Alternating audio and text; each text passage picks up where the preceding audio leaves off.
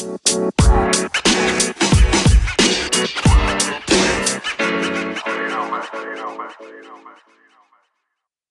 sejam muito bem-vindas e bem-vindos ao Entre Nações, o nosso podcast que internacionaliza seu conhecimento.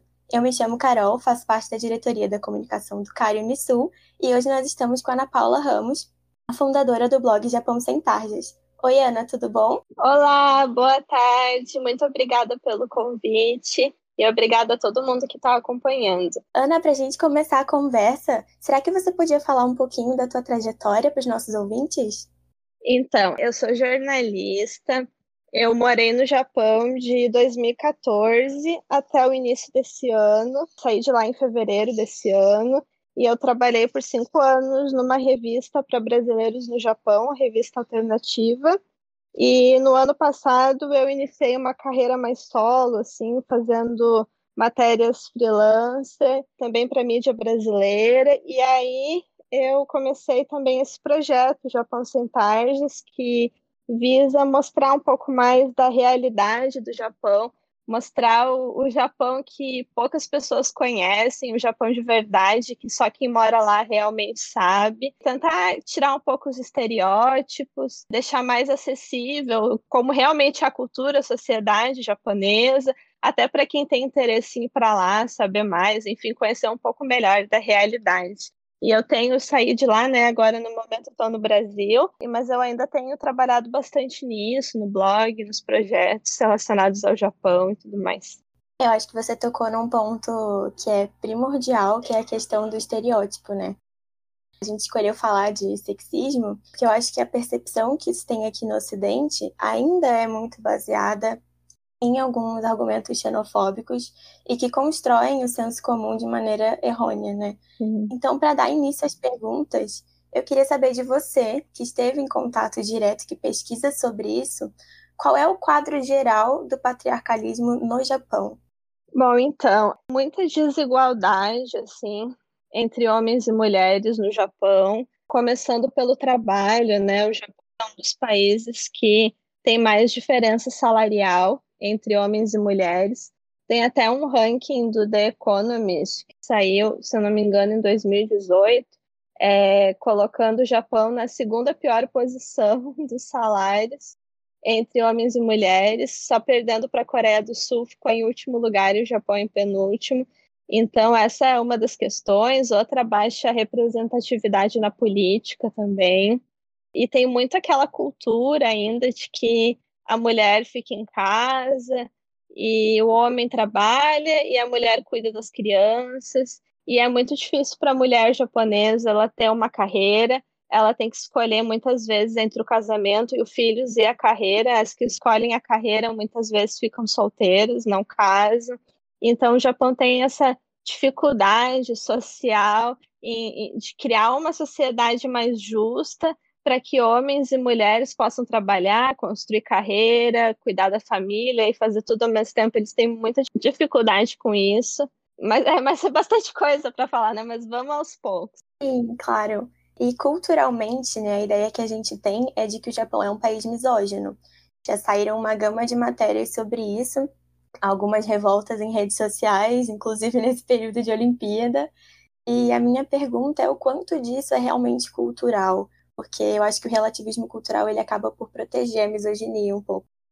O que eu vejo do Japão, assim, é que o Japão tem muita dificuldade com as mudanças, mudança de mentalidade, né? É um país que, em termos de tecnologia, ele evolui muito rápido e ele se supera os robôs e tudo mais mas em termos de mentalidade, o Japão tem muita dificuldade de mudar seus costumes. Então, ele, eles têm uma ideia que eles vão carregando, carregando, e mesmo quando a sociedade começa a pressionar, porque uma mudança é realmente necessária, ainda assim é muito difícil.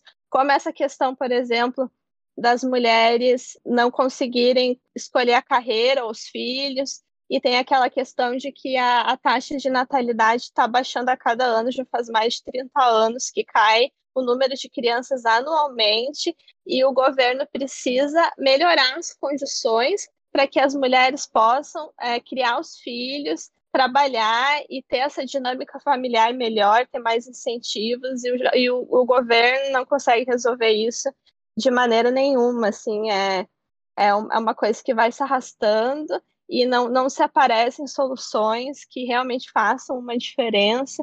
E eu só percebo essa dificuldade do Japão, é uma coisa enraizada neles que eles não conseguem superar, eles não conseguem melhorar, eles não conseguem evoluir como sociedade a longo prazo. É, então essa questão do processo de combate do sexismo parece para mim que é realmente bem lenta. Sim. Mas vem sendo abordado no Japão?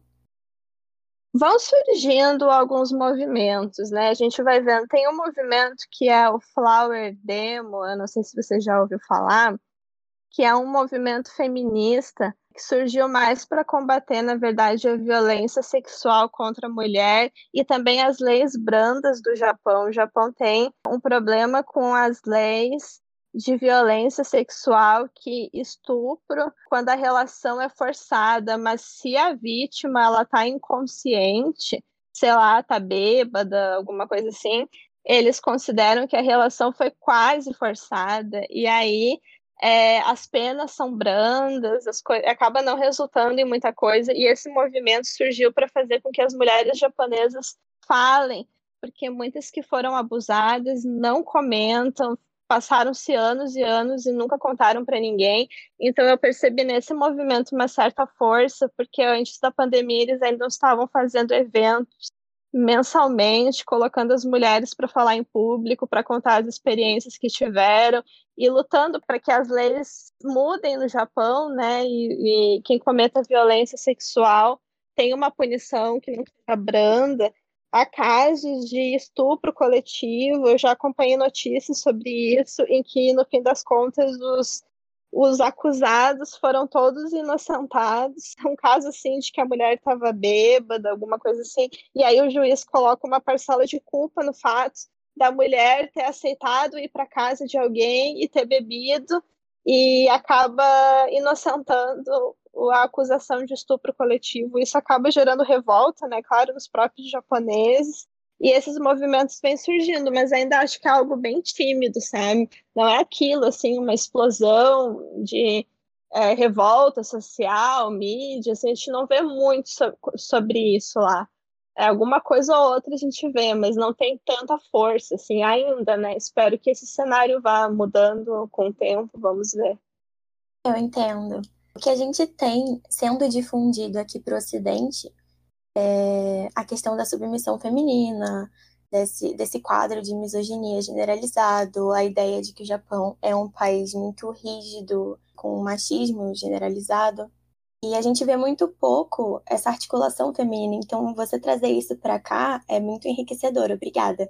E de resultado significativo, então, está sendo caminhado, mas eu queria saber como é que as camadas mais conservadoras enxergam, enxergam essa mudança tem uma, uma barreira nisso? Uma das questões desse assunto não ser mais comentado, mais debatido, discutido, é que no governo japonês, as pessoas que estão lá no poder, começando pelo primeiro-ministro, são pessoas muito idosas, homens, a maioria homens, né, e muito idosos, e são pessoas que têm uma cabeça que ainda não trouxe essa questão de igualdade. É uma coisa assim bem atrasada mesmo e, é um, e, e tem uma cultura por detrás disso até que justifica essa questão que o Japão ele tem um sistema que a pessoa quanto mais velha ela fica e mais experiente ela é, mais direito ela tem a cargos maiores. Isso começa dentro da empresa.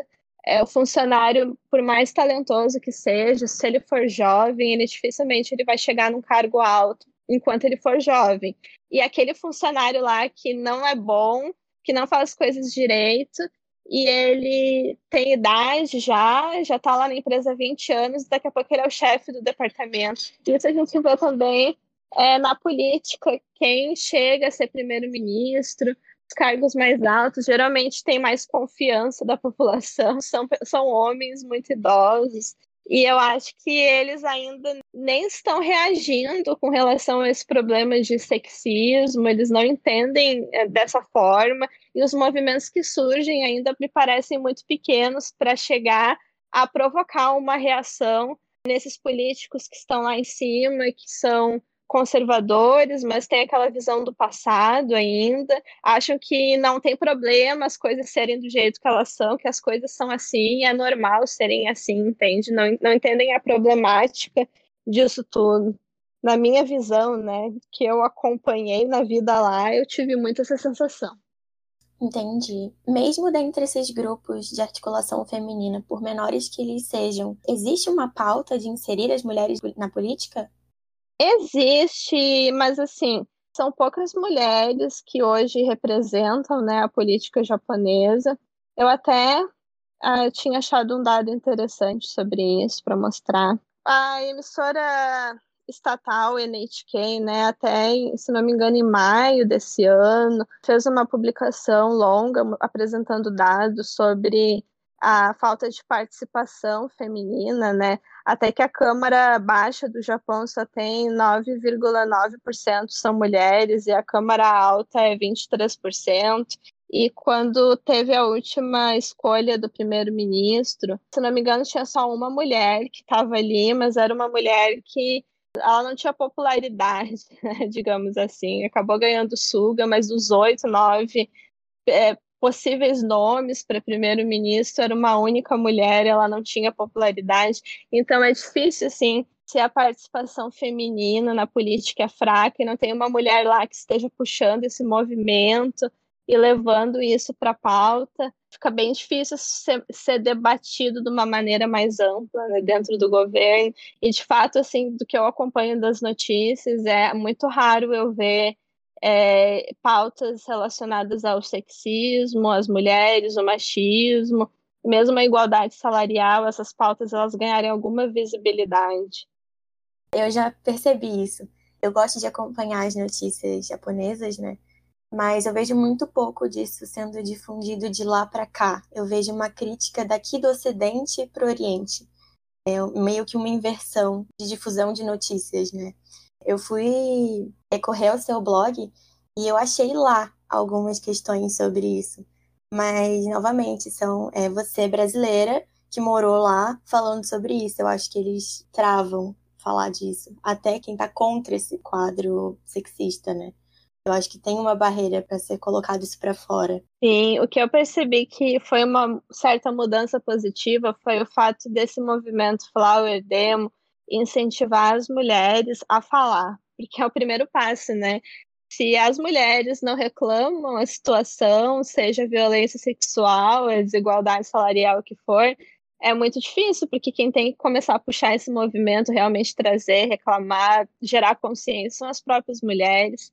E aí as, as mulheres são vítimas de violência sexual que nunca falaram na vida delas, morriam de vergonha de dizer o que passaram, agora estarem subindo num palco para falar para uma multidão a, a, experiência que tiveram, o abuso que sofreram, às vezes do pai, do tio, do avô, de, de algum homem próximo da família, e ter essa coragem de subir e dar esse depoimento, eu acho que já é uma grande transformação dentro da mulher japonesa, digamos assim, porque a maioria até então, né, não mencionava ou tentava, até na época em que sofreu o abuso, tentava denunciar, mas era desencorajada, diziam que vai separar a família, que não era bom fazer isso, acabava não tendo um apoio nem dentro de casa, nem na escola, alguém que pudesse incentivar a correr atrás dos direitos, a fazer justiça. Então eu vejo que esses pequenos movimentos que surgem vão ganhando força e eles ajudam a mudar primeiramente a consciência das mulheres para elas perceberem que elas precisam agir, né? Elas não podem ficar quietas diante dessas situações. E isso pode acabar por impulsionar, né? Mas como eu disse, as coisas andam muito devagar no Japão nesse sentido de mentalidade. Em outros sentidos evolui rápido, mas no sentido da mentalidade realmente as coisas andam muito devagar. É, essa questão de ser falado, de ser colocado para fora, eu acho que é primordial para que se tenha qualquer mudança, né? Com certeza. E na sua visão, o quanto esse quadro sexista e as polêmicas envolvendo abuso, persexualização infantil e de relações incestuosas, né, elas atraem comentários xenofóbicos. Eu acho que essa questão do fetiche no Japão, ela atrai essa ideia, né? Tem estereótipos positivos com relação ao Japão e tem estereótipos negativos com relação ao Japão. E esse é um deles, assim.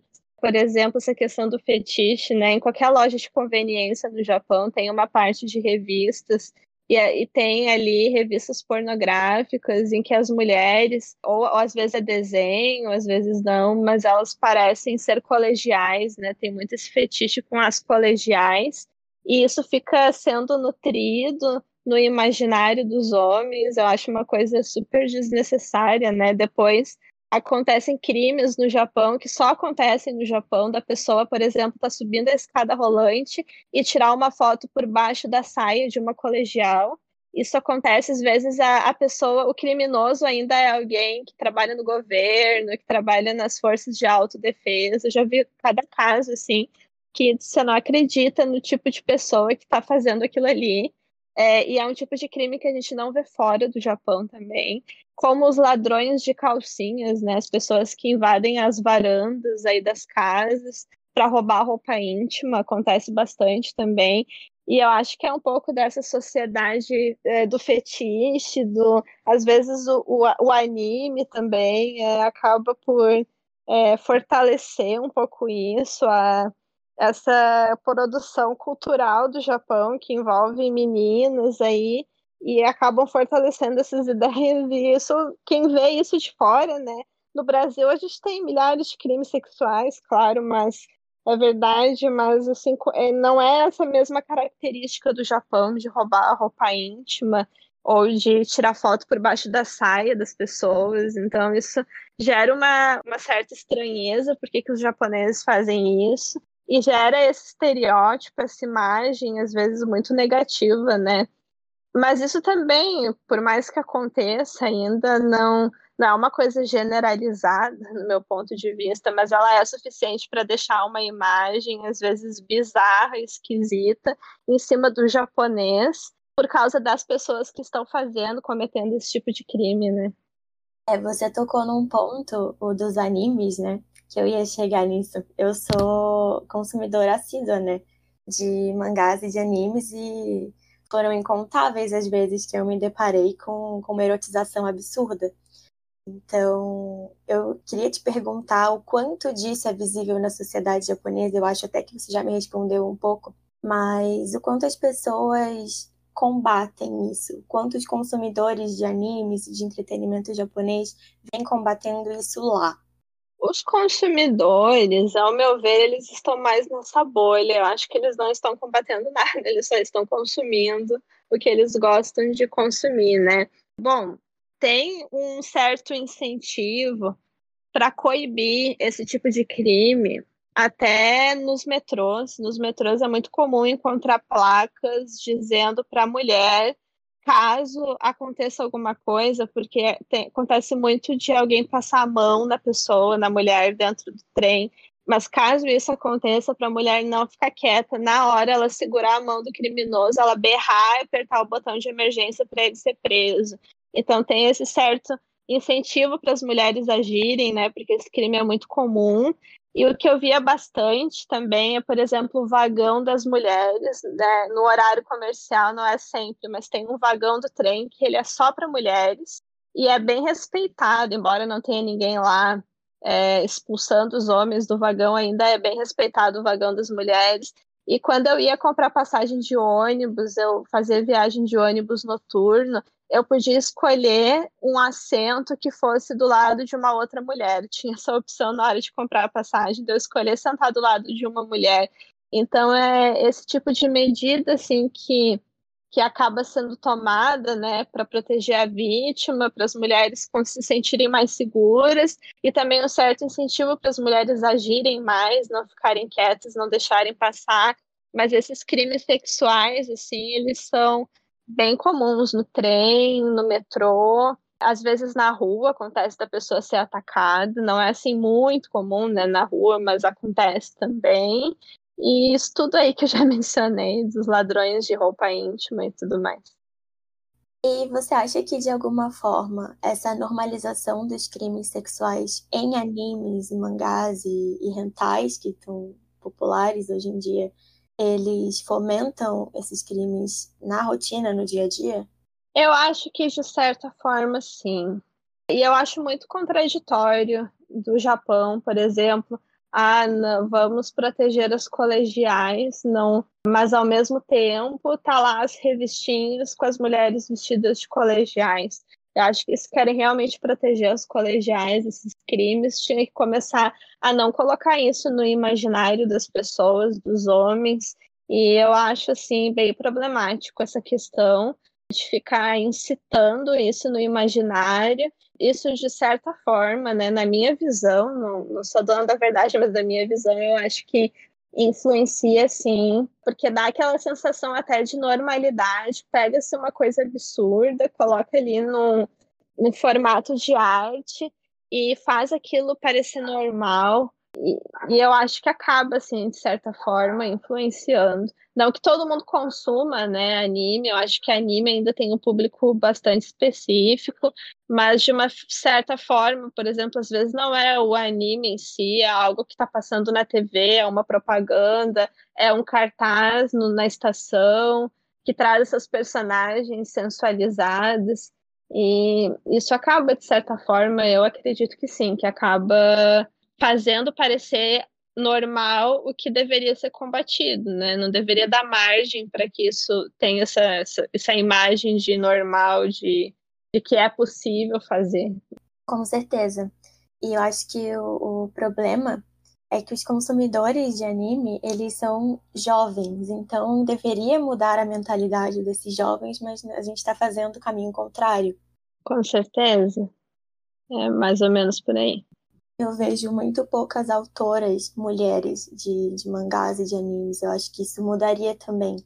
Mas é aquilo que você falou, é o espaço que é muito reduzido para as mulheres crescerem, tanto no meio de trabalho quanto no de entretenimento. Sim, com certeza. E já que você falou do, da questão do fetiche, o quanto essa fetichização extrema ela influencia as relações interpessoais no sentido afetivo. Se for pensar assim na família japonesa, né? Eu não sei se essa relação do, do fetiche tem essa força na família japonesa, mas eu fico pensando como é a estrutura familiar dos japoneses.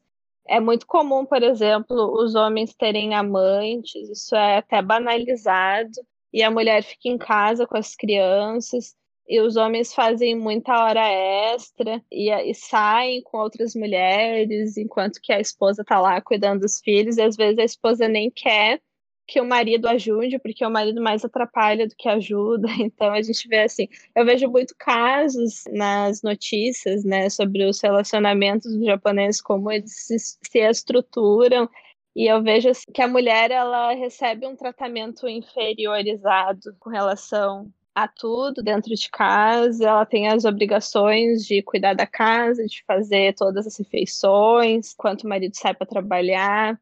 Tem aquele perfil da família, tem aquele perfil do solteiro que consome determinados tipos de arte, de cultura, de anime, de desenho e tudo mais. Então, não sei dizer se isso de fato influencia dentro de casa, né? Então, é uma boa questão. Não, entendi. Mas então, para homens solteiros iniciarem um relacionamento, será que isso trava? Isso é normal? Ah, com certeza. Eu acho que os japoneses, eles são muito retraídos sexualmente falando. Às vezes eles ficam muito nesse universo de consumir determinadas mídias e tudo mais, mas na, na parte de realmente ter um relacionamento amoroso, conhecer alguém, tudo mais, eles acabam mais retraídos. Tanto que é comum, né, a gente vê, por exemplo, pessoas que passam dos 30 anos e são virgens, nunca saíram com ninguém, nunca namoraram com ninguém, e ficam naquilo do fetiche e não conseguem ter uma vida amorosa normal, como todo mundo, conhecer alguém, sair, namorar, ficam mais naquela mentalidade, às vezes um fetiche com as colegiais, com as idols, que eles têm um certo fascínio, né? Tem muitos que têm um certo fascínio. E eu acho que isso tudo traz um certo problema na vida pessoal da pessoa, uma coisa que parece que está mal resolvida e não consegue ter relacionamentos de qualidade. Então, ao mesmo tempo em que, de certa forma, eles continuam contribuindo para esse quadro sexista, eles barram a tentativa de um, de um relacionamento comum, normal, entre aspas, né? Ficam muito com essa mentalidade. E aí é bem complicado. É bem complexa essa questão. E enquanto você esteve morando no Japão, você chegou a pesquisar sobre isso? Ah, eu sou muito assim de ficar acompanhando revistas japonesas, né, portais japoneses. Então, eu fico muito assim quando eu vejo esses casos, até tenho feito muito isso no Japão Sem Tardes, né? Quando eu vejo casos de histórias de vida de japoneses, até que envolvam essas coisas assim que são incompreensíveis e de fato são, né? Acho que até para os próprios japoneses às vezes são incompreensíveis. Eu acabo divulgando bastante isso, porque eu acho que dá mais uma ideia da, da, dessas questões da sociedade japonesa, como, por exemplo, os casos de pessoas que furtam sapatos. Eu já vi isso várias vezes. A pessoa, a polícia vai lá na casa dela, ela tem 80 pares de sapatos femininos que roubou das casas das mulheres, porque queria muito sentir o cheiro de um sapato de mulher. E então é uns fetiches assim realmente bem difícil de compreender, né, a mentalidade que tem por detrás disso e o que está influenciando tipo de coisa essa pessoa consumiu na vida dela que gerou aquele, aquele desejo por algo que é simplesmente inacreditável. Então, eu sempre que eu vejo casos assim, né, eu fico muito com esse sentimento de eu quero mostrar, quero que as pessoas tenham mais noção que essas coisas acontecem, né, que elas descubram. E, bom, tirem suas próprias conclusões, né? não generalizando a sociedade japonesa, que sociedade japonesa é muito ampla, mas mostrar que tem isso e que tem algo por detrás, né? Que a gente pode pensar que existe, realmente existe algo por detrás, algo que incentivou, de certa forma, no Japão, esse tipo de comportamento, sem dúvidas. Com certeza. E eu acho muito peculiar pensar que algumas dessas situações são normalizadas lá, né, na sociedade japonesa. É, não de fato normalizadas, né? Porque quando é descoberto, é, o protocolo é o mesmo, a pessoa vai presa, é, mas de certa forma, assim, a, as punições às vezes elas são muito brandas, né? Isso é verdade, tanto para crime sexual contra a mulher, quanto para pedofilia também. A gente vê pedófilos que não ficam mais de um ano na cadeia. E esse cenário, às vezes, ele é bastante desmotivador quando a, a vítima a mãe da vítima, alguém assim tem que fazer a denúncia e quer que o responsável seja preso, culpado, mas sabe que ao mesmo tempo provavelmente não vai dar em nada ou vai dar numa pena muito branda, né? Isso acaba gerando uma enorme frustração, que é um problema do sistema de leis do Japão mesmo, que em algum momento eu acho que isso vai ter que mudar, não vai ficar para sempre, assim, né? Conforme a sociedade vai evoluindo, mesmo que a ritmo lento tem muita influência estrangeira hoje em dia. E o Japão é 100% comparado com as outras nações desenvolvidas, né? Eu acho que isso até é um motivo de vergonha para o Japão, quando ele é comparado com outros países desenvolvidos, ele é o único que faz isso. Ele está lá embaixo no ranking tal, com relação a mulheres. Então, eu acho que isso acaba pode ser, né, que essa influência de outros países acabe gerando alguma consciência. É bem bacana saber disso. Por exemplo, eu não, não sabia. Então, de certa forma, uma influência positiva de outros países pode vir a influenciar o Japão positivamente também. Eu acredito que sim, né? Mas como eu falei que as coisas elas andam bem a ritmo lento no Japão, no sentido de sociedade, a gente só fica acompanhando, né, o que, que o governo está fazendo, tem algum movimento que está surgindo, que está incentivando uma mudança nas leis, mas ainda tem, acho que tem um longo caminho a percorrer aí. Uhum. E você falou das penalidades serem muito brandas, elas têm, têm um padrão? É sempre a mesma? Varia muito pouco? Como é que funciona para esses crimes sexuais e de pedofilia, por exemplo? Ah, cada caso é um caso, né? Mas eu acho que os, os crimes que realmente têm uma pena talvez maior é aqueles que têm muitas vítimas. Quando um professor de escolinha ou um tio de creche comete, abuso contra várias crianças, ainda te, tende a resultar em algo maior. Mas o que eu sei é que tem um grupo, né, uma associação no Japão que auxilia as mães brasileiras em casos de violência doméstica e pedofilia, né? E pela líder dessa associação, eu já ouvi ela comentar muito sobre isso, que geralmente o pedófilo não fica mais do que um ano preso. Quando fica preso, às vezes nem fica preso, dependendo do caso. Então, de fato, cada caso é um caso, assim, não sei dizer, né, é, exatamente, mas eu vejo assim que realmente a, a pena costuma ser branda na maioria dos casos. E existe algum tipo de revolta quando essa pena é branda? Ah, sempre tem uma revolta individual, né? Mas, por exemplo, a comunidade brasileira que tem casos de pedofilia, por mais que as, as mães se revoltem quando acontece com seus filhos, acaba não gerando uma mudança, né? Até porque tem muita discriminação contra estrangeiros também, né? Acho que o estrangeiro não tem muita voz no Japão.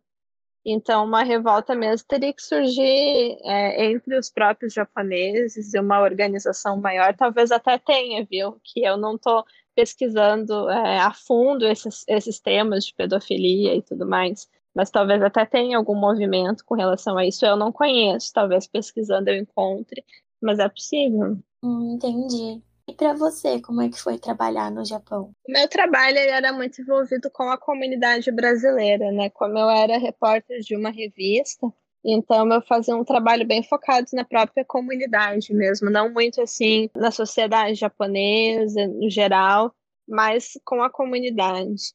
E depois, como freelancer, né, eu, eu, me tornei colaboradora da BBC, fiz matérias sobre o Japão, mas também fiz muita coisa focada é, na comunidade, na vida dos brasileiros. Então, assim, não, não trabalhei muito nesse sentido de sociedade japonesa. Mas você estando no mercado de trabalho lá, mesmo que entre brasileiros, notou uma diferença muito grande do que é o mercado aqui e lá?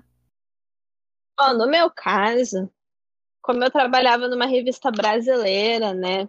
Eu não tive uma experiência mais crua do mercado japonês, digamos assim, porque eu trabalhava numa empresa em que todo mundo era brasileiro, do presidente aos funcionários, todo mundo. Não tinha japonês na empresa, às vezes tinha um japonês, não ficava muito tempo, né? Então eu não sentia assim. A minha sensação era como se eu estivesse trabalhando no Brasil, até porque eu trabalhava em casa, né? Então não, não tinha isso de frequentar o escritório e tudo mais. Mas eu vejo assim que o sistema de trabalho, né, para quem trabalha em empresa japonesa, ele é bem bem complicado, assim. Tem muito estrangeiro que não aguenta e vai embora depois de um, dois anos, não consegue ficar muito tempo que é realmente é, um, é aquilo de viver para o trabalho, sabe? Pessoa, a vida da pessoa é o trabalho, não tem outra coisa. E isso independente do gênero. Sim. Hum. Mas a diferença é que as mulheres ganham menos. Por exemplo, os brasileiros trabalham muito nas fábricas, né? E o, o que oferece para o pagamento de hora para o homem é um valor, para a mulher é mais baixo. Então, as mulheres também, as que trabalham, fazem muitas horas extras, trabalham bastante, mas elas recebem menos. E cheguei a comentar lá no começo, mas vale a pena falar mais sobre isso, que eu via pelas minhas amigas japonesas que estavam na empresa, trabalhando em empresa, eram solteiras e me diziam também que as colegas na empresa eram solteiras, porque as japonesas que têm família, que têm marido, têm filhos, elas são donas de casa. Então, aquelas que estão na empre nas empresas e são jovens, a partir do momento que elas casam, é muito comum que elas saiam do trabalho. E as empresas japonesas têm um sistema de rotatividade que é comum que a cada três anos elas transfiram o funcionário para outra província, outra cidade, outra filial, E aí o que acontece é que a mulher acaba acompanhando o homem, porque o marido vai ser transferido, ela vai junto, ela acaba não conseguindo ter a vida dela, a carreira dela também por causa disso. Ela vai onde o marido está indo, vai acaba seguindo o marido, né? Eu não sei por que, que tem esse sistema, mas tem. É bem comum que eles fiquem mudando a cada três anos de setor, de filial e fiquem mudando de endereço. Isso é bem comum. Eu já vi isso de mudança de filial em série japonesa. E foi muito bem, foi bem legal você ter falado. é, acontece bastante. Mas você vê que é todo um sistema que acaba prejudicando a mulher de várias formas, né? Começa pelo salário, depois pela impossibilidade dela ter uma família, uma carreira ao mesmo tempo. Aí ela acaba tendo que se sujeitar a seguir o marido, porque se ela mesmo se ela tentar ter uma carreira, vai chegar uma hora que ele vai ter que ir para um lugar e ela para o outro, não vai dar certo. Então é um sistema inteiro que prejudica mulher, as mulheres de várias formas. Com certeza, eu vejo esse sistema como facilitador dessa submissão feminina, né? Sim, sim, sem dúvida. E eu acho que a gente pode ir se encaminhando então para o final, né? É, foi muito enriquecedor né? tudo que você falou com a gente. É muito legal saber a experiência de quem esteve lá, de quem estuda isso de alguma forma, de quem, de quem vê de dentro e não da gente que está de fora, consumindo informações que nem sempre vêm de lá, é porque são pouco difundidas, né? Então, eu queria saber de você se você tem algum pesquisador para indicar, algum livro, tanto em português ou em outras línguas. É, então, né, primeiro, muito obrigada pela participação, foi super legal falar sobre esse assunto, poder compartilhar um pouco da minha experiência com vocês.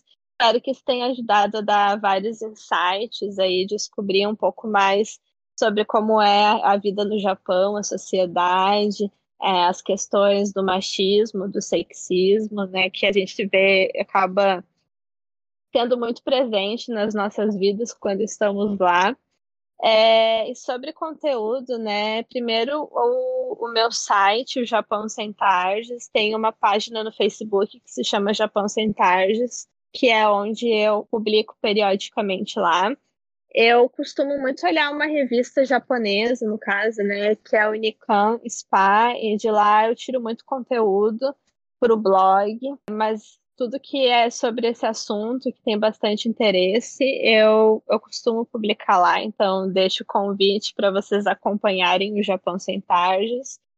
E é muito interessante também alguns grupos, né? Tem um grupo que eu faço questão de recomendar para quem quer saber mais sobre essas coisas do Japão. Tem um grupo que é Japão que ninguém conta, né? Um grupo no Facebook. Eu aconselho entrar lá e acompanhar porque tem muita, muito conteúdo que realmente não é divulgado, que vai além dos estereótipos, que mostra um pouco mais das coisas reais da sociedade e da vida no Japão, para quem quer saber mais sobre isso. Isso de ir além dos estereótipos para mim é de suma importância. Então, muito obrigada pela divulgação e que o convite para os nossos ouvintes. E muito obrigada de verdade pela sua participação, por ter topado, por ter respondido todas as nossas perguntas de maneira clara. Obrigada de verdade. Eu que agradeço. Um abraço. Obrigada a todo mundo também que ouviu até o final. Obrigada, gente. Até a próxima.